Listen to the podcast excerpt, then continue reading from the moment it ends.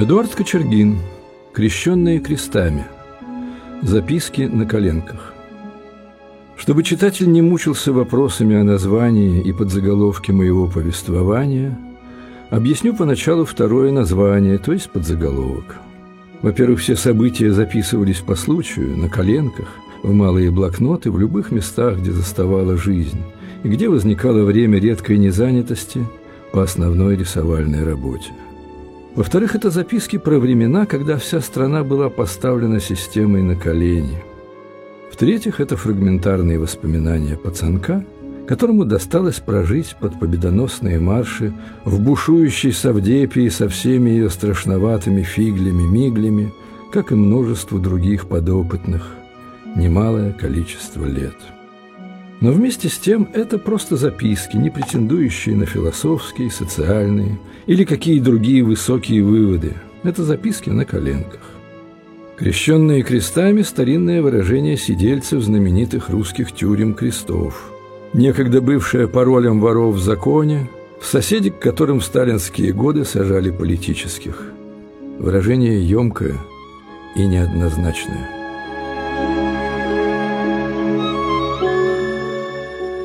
памяти матки Брони, Брониславы, Одынец. «О, матка Броня, возьми меня в шпионы». Первое осознанное воспоминание в моей жизни связано с потолком. Может быть, я часто болел или еще что другое. Родился я с испугу. Отца Степана арестовали за кибернетику, и мать выкинула меня на два месяца раньше. Мне нравилось лежать в кровати и путешествовать, глядя на тройной фигурный карниз, который украшал высокий потолок в моей комнате. Я мог часами рассматривать фантастические изгибы его странных стеблей и листьев, мысленно путешествовать по извилистым пустотам между ними, как по лабиринту, и в случае ненастья за окном укрываться под самыми крупными из них. А в светлые моменты, и особенно при солнце, я с удовольствием переплывал по глади потолка в его центр, на такую же пышную, барочную розетку, и по старой люстре с тремя ангелочками, каждый из которых держал по три подсвечника с лампами, спускался усталый к себе на кровать. Второе воспоминание связано с крещением и костелом на Невском. В нем участвуют уже мои ощущения. То есть я не понимаю, что происходит, но поглощаю происходящее. Дяденька Ксенс что-то со мною делает, мальчики в белом размахивают и дымят блестящими металлическими игрушками, похожими на елочные. Много белого, очень много белого, одежд, цветов, света. Запах дыма незнакомый и далекий, и мне кажется, что все несколько торопятся, и в этом есть что-то неестественно тревожное. Я обыкновенно очень улыбчивый, даже подозрительно улыбчивый для своей матки Брони, не улыбаюсь. Да, еще вспомнил о ступенях, ведущих в костел.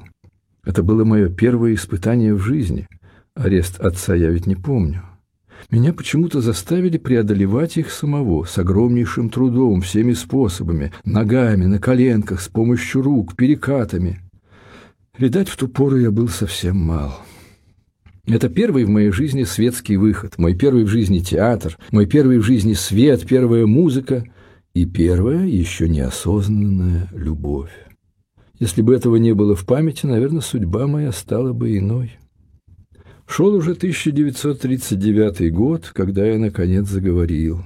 Заговорил поздней осенью и только по-польски. Ведь матка Броня у меня была полька, а русский отец сидел в большом доме. До этого я только улыбался, когда со мной пробовали заговаривать, да и вообще улыбался больше, чем было нужно – Сижу, обмазанный всем, чем можно, и улыбаюсь. А тут вдруг заговорил сразу и много.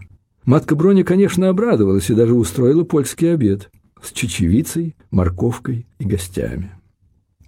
На следующее утро за нею пришли. Сначала вошла в коридор дворничиха Фаина, татарка, следом вежливый военный с папкой, а за ним еще кто-то. Вежливый военный стал спрашивать ее фамилию, имя, Несколько раз спросил, полька ли она, а остальные стали рыться в вещах, столах, кроватях. Я попытался им сказать, что клопов у нас нет, но картава и по-польски. Матка попросила Фаину позвать Яныка с первого этажа, чтобы он меня забрал к себе. Когда Янок пришел, Броня благословила меня маткой боской и поцеловала. Феля, старший брат, все время сидел у окна на стуле и молча раскачивался. Он уже был странным к тому времени. Фаина татарка пожалела меня недоноска и отдала полякам с первого этажа на хранение. Вскоре она же привела и Фелю, очень расстроенного. Его не взяли в большой дом, сказав, что для шпионов мы еще малы, но погодя отдадут нас в какой-то приемник. Да, я был очень мал. У крестного Яныка, поляка-краснодеревщика, я путешествовал под многочисленными столами, диванами, кушетками и очень даже неплохо изучил все подстолья и прочие под. А однажды в одном из подстольных зазоров обнаружил что-то спрятанное ото всех и был наказан. Надо сказать, столярное дело, которым занимался Янок, мне очень нравилось. Особенно я полюбил стружки. Они были замечательно красивые и вкусно пахли, я даже пробовал их есть. Помню еще, что Феля уже после того, как заболел от побоев в школе за отца-шпиона, подолгу стоял у большой географической карты Янека, водил по ней пальцем и беспрестанно искал, куда же увезли отца и матку Броню. С тех пор у меня на всю жизнь осталась какая-то неприязнь к школе. А Янек говорил, что увели отца и матку в большой дом. И что это за дом? И почему туда уводят шпионов? Я представлял, что в глухом лесу с высочайшими деревьями, как в сказке «Мальчик с пальчик», стоит большой дом, где живут братья и сестры-шпионы. А что такое шпионство, никто не знает, кроме них. Это большая тайна. Поэтому и лес густой, и дом большой. А таких малявок, как я, туда не берут. А мне все-таки хочется. Я же остался один. Брат мой Феля умер в дурдоме от воспаления легких. А меня сдали в казенный дом, и жизнь моя с тех пор стала казенную. Незнание русского заставило меня снова замолчать, так как пшеканье мое раздражало многих сверстников и было для меня опасно. Они думали, что я их дразню, и я снова стал надолго немым. Нас перевозили из города в город, с запада на восток, подальше от войны, и в результате я оказался в Сибири под городом Омском. Все вокруг меня говорящее пацанье громко кричало по-русски и даже, чтобы я чего-нибудь понял, ругалась, а иногда дралась. «Что змеей пшекаешь? Говори по-русски!» Так я изучал русский язык и до четырех с половиной лет вообще не говорил. Соглашался со всеми, но не говорил, косил под муму, изображая немого. Говорить по-русски я стал неожиданно для себя уже в войну. Нас кормили из кружек, тарелок не было. Были только металлические кружки и ложки. Суп, второе, если было чай, все из одной кружки. И это считалось нормальным. В столовку пускали, когда все кружки стояли на столе, а до этого орда голодных пацанов давилась у дверей. Открывались двери, и мы, как зверюшки, бросались к своим кружкам. Однажды за наш стол посадили прыщавого сопливого залетку, чужого, не нашего. И этот пацан, обогнав нас и неожиданно облизав на виду у всех свой грязный палец, поочередно стал макать его во все наши кружки. И вдруг я что-то громко произнес по-русски. Сам не понял, но что-то связанное с матерью. Грязный пацан застыл в изумлении, а остальные испугались, ведь я же не говорил, был глухонемым. И вдруг заговорил, да еще так. С тех пор я стал говорить по-русски и постепенно забывал свой первый язык. Но я отвлекся от главного, от того, что нас, пацанов-ДПшников, ДПшники – воспитанники ДП, дед-приемников НКВД – но я отвлекся от главного, от того, что нас, пацанов-ДПшников, в ту пору мучило, какие вопросы решали мы между собой. Вожди могут быть людьми или должны быть только вождями? И обязательно ли им усы? Кто лучше, шпион или враг народа? Или одинаково все это? Мы же все вместе? Знакомились с вопросом. Ты шпион? Нет, я враг народа. А что, если ты и то, и другое, как, например, я? И еще. Почему товарищ Ленин дедушка? Ведь у него не было внуков. Может быть, потому что у него борода или потому что он умер? Товарищ Сталин друг всех детей, значит, и наш друг. Наш старший пацан даже не выдержал и спросил воспиталку про Сталина. Она сначала страшно испугалась, а потом схватила его за шкварник и потащила к дежурной охране. Мы слышали, как он там сильно плакал. Еще было много-много вопросов. Лично я считал, что шпионство – это не так уж плохо. Не мог же быть плохим мой русский отец Степан. Он был очень даже хорошим и красивым, посмотрите на фотографию. А милая моя матка ласково пела мне колыбельные песенки. «Спи, дитя мое родное, Бог твой сон храни. Или с попельника наедваща, і скеречка мруга. Хоч, опов'ємцу баєчка, байка бенче длуга. Искорка из-под дувала Эдвасю мигает, Манит, манит рассказать, сказку обещает. О, матка Броня, возьми меня в шпионы, Я бендом с тобан по-польску размовяч.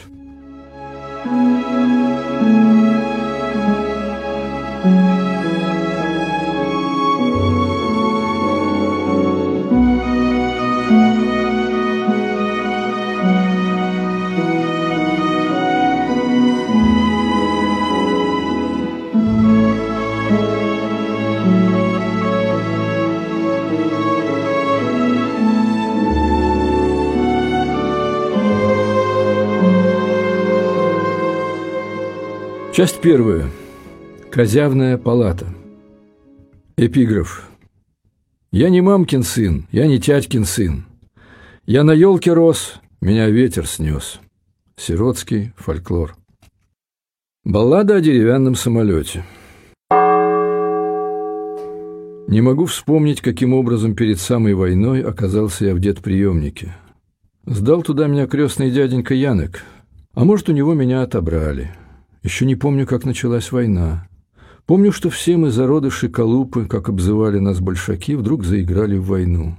Меня, пшекающего, худо понимающего по-русски, и еще двоих, одного рыжего татарчонка и второго большеглазого черноволосого Калупку, черныша, все другие мальки сделали немцами. Потом на нас каждый день наступали, мы сдавались.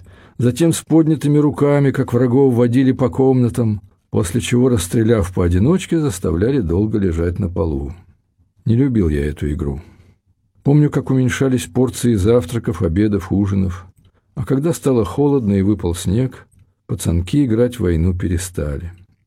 Затем произошло что-то странное. Уже зимою к нам в детприемник стремительно вошли огромные дядьки-гулливеры в ватниках и ушанках, спешно отобрали среди ДПшников девятерых самых отощавших, четырех пятилетних мальков-колупашек, выставили у стенки и, внимательно оглядев, Велели воспиталам быстро одеть всех в самое теплое.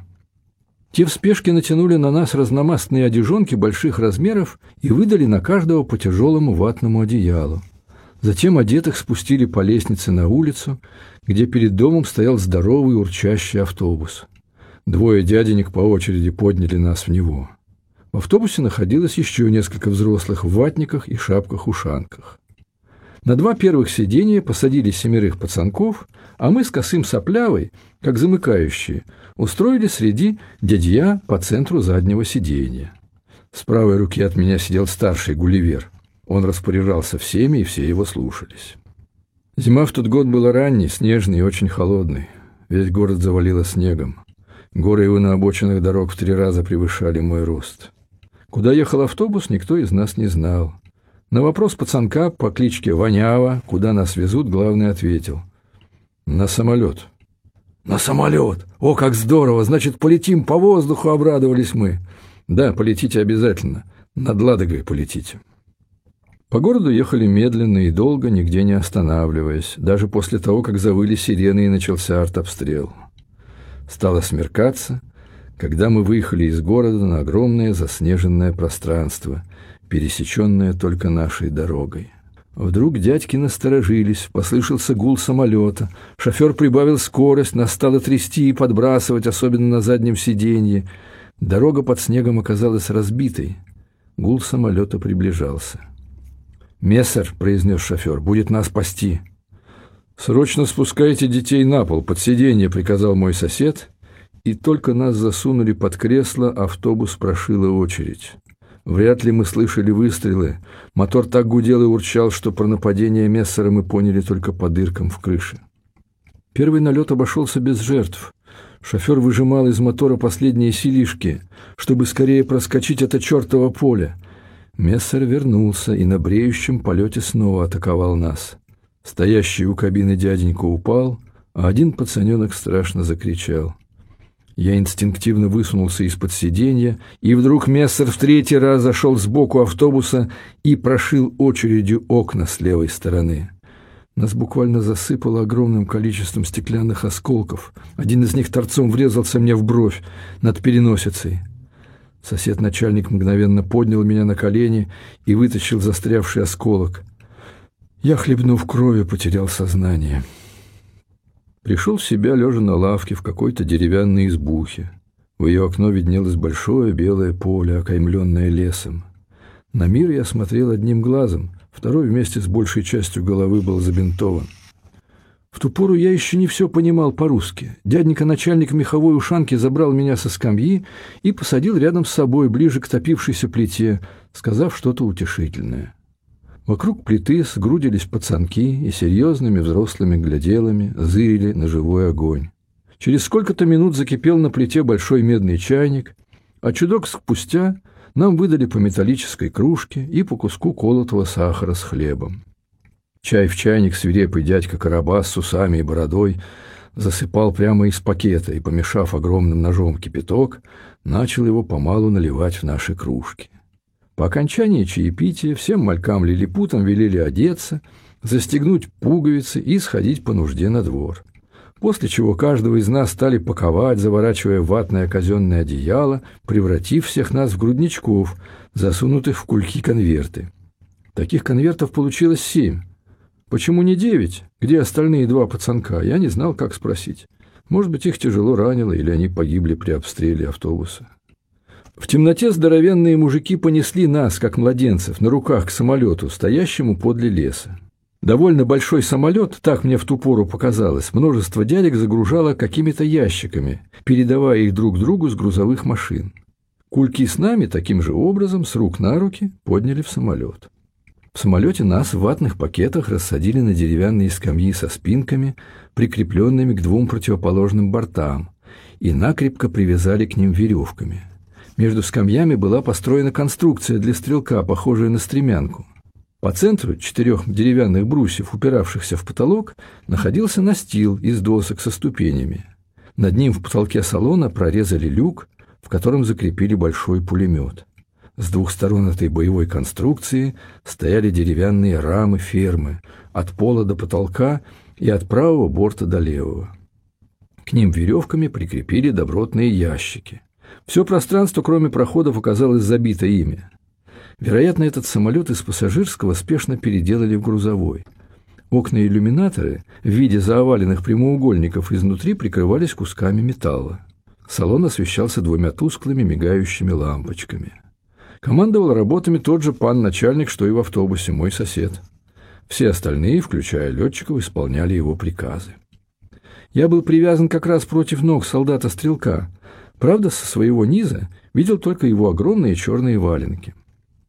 Все, что происходило в самолете, помню какими-то обрывками. То ли терял сознание от раны, меня все-таки сильно садануло в автобусе стеклом, то ли меня, как и других колуб, напоили сладким чаем со спиртом, чтобы не тараканились. Как наш самолет взлетел, я не запомнил. Наверное, был под воздействием зелья. Проснулся от страшенной болтанки и сильного крена. Хорошо, что нас прикрутили веревками, иначе всех бы завозюкало по полу. Сколько времени мы летели, не могу сказать. Через пулеметный люк проникал слабый свет, вероятно, уже светало. С самолетом что-то происходило. Дяденьки стояли, держась за брусья конструкции. Солдат-стрелок со своей стремянки точно против меня строчил из пулемета. Я не сразу сообразил, что он отстреливается от врагов, преследовавших самолет. Летчики, пытаясь уйти от нападения, стали лавировать в воздухе, поворачиваясь то на левый, то на правый бок. В такие моменты мы в своих кульках повисали на веревках в воздухе. Как долго продолжался неравный бой с мессерами, не знаю. Я опять куда-то провалился. Через некое время снова одним своим глазом, как во сне, увидел, что лестница стрелка быстро окрашивается чем-то темно-красным. Кровь. Но откуда она льется по лестнице, подумал я в своем забытии.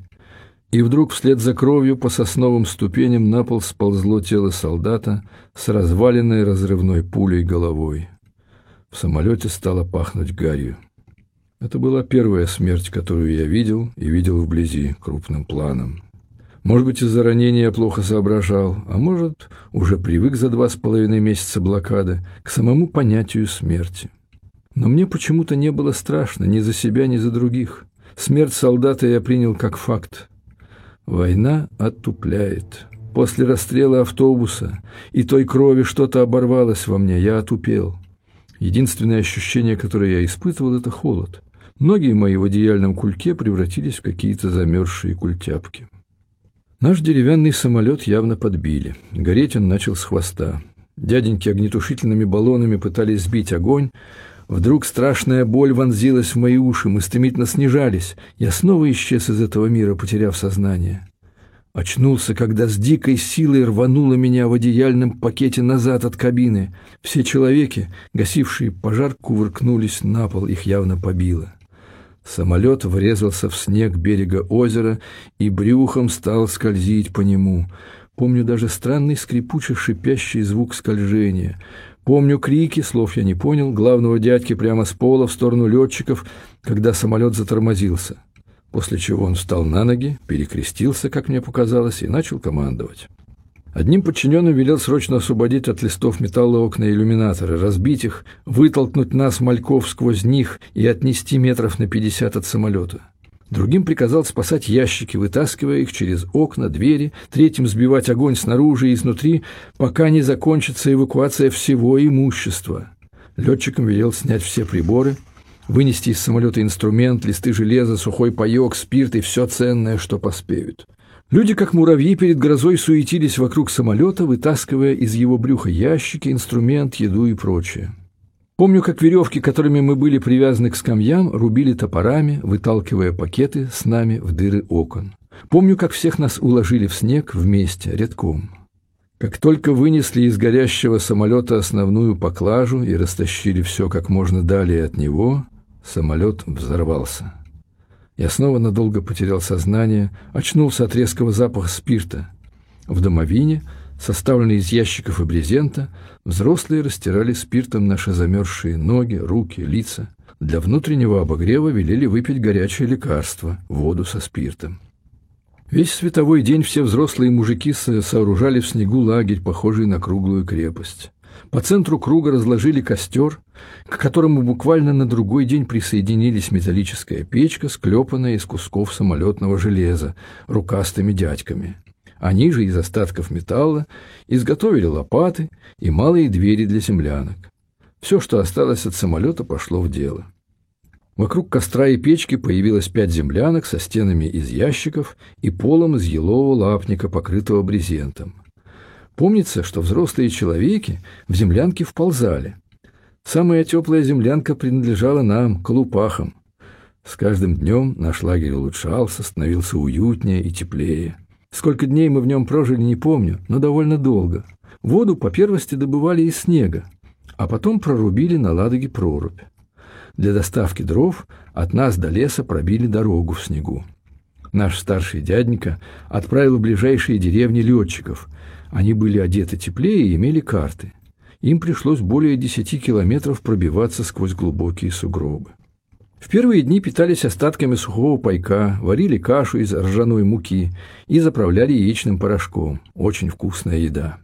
На третий день на лыжах вернулись летчики и привезли из деревни на санках картошку, капусту, морковь, лук и еще что-то хорошее.